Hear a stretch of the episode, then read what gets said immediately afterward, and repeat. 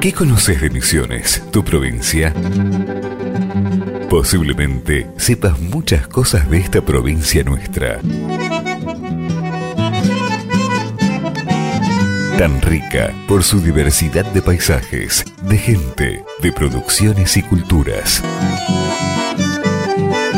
Pero hay episodios, lugares, circunstancias y momentos que tal vez no conozcas o que hayas olvidado. Entonces, esta es una buena ocasión para rememorarlos y tenerlos presente a través de los relatos que nos trae el profesor Nicolás Rolo Capaccio. Para sentirte de este modo más ligado a esta tierra, porque es a través de la rememoración cuanto más se acrecienta el sentido de pertenencia.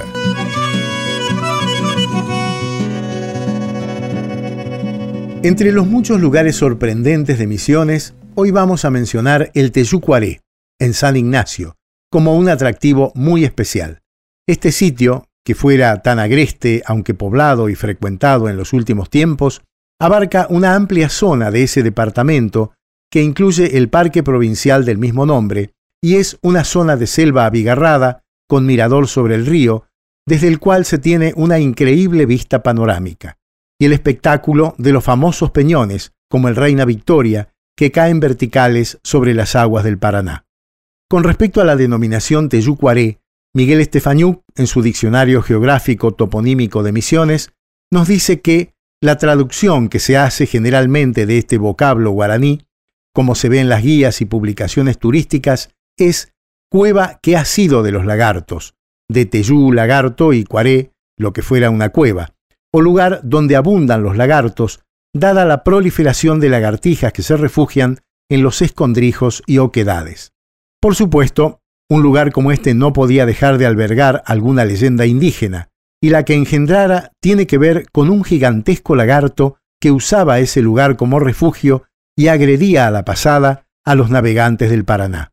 En los últimos tiempos el lugar cobró notoriedad al ser difundido por los medios nacionales el hecho de que sus montes pudieron haber sido refugio de criminales de guerra, al hallarse allí una construcción abandonada en plena selva con algunos indicios de ello. Pero sin duda el Tezucuaré será por siempre el lugar que se vincule con la memoria de Horacio Quiroga, vecino de San Ignacio entre 1909 y 1936, aunque no de manera continua, y que escribiera los cuentos más famosos sobre la selva misionera.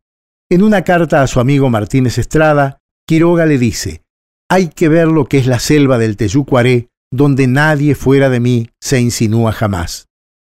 El agreste lugar tenía para él un atractivo especial, y existen algunas fotografías tomadas por el mismo Quiroga desde una embarcación donde se ven esos peñones que serán protagonistas de varias de sus narraciones.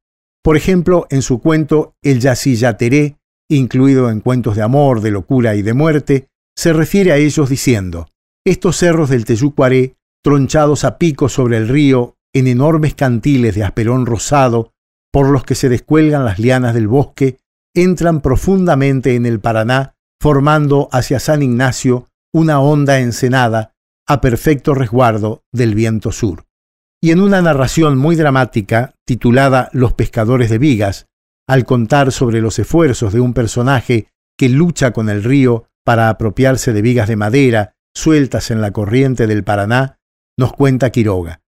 El hercúleo trabajo proseguía, la pala temblaba bajo el agua, pero era arrastrada a pesar de todo. Al fin se rindió y sumó sus últimas fuerzas para alcanzar el borde de la canal que rozaba los peñascos del Teyucuaré. Sin duda, la zona del Teyucuaré, con su salvaje belleza y su tradición, es uno de los sitios misioneros dignos de conocer y de disfrutar.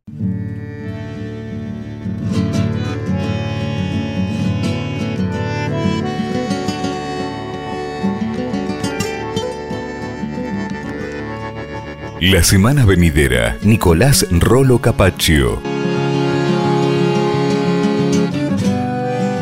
volverá al show de los impactos con otro micro de Misiones Tu Provincia.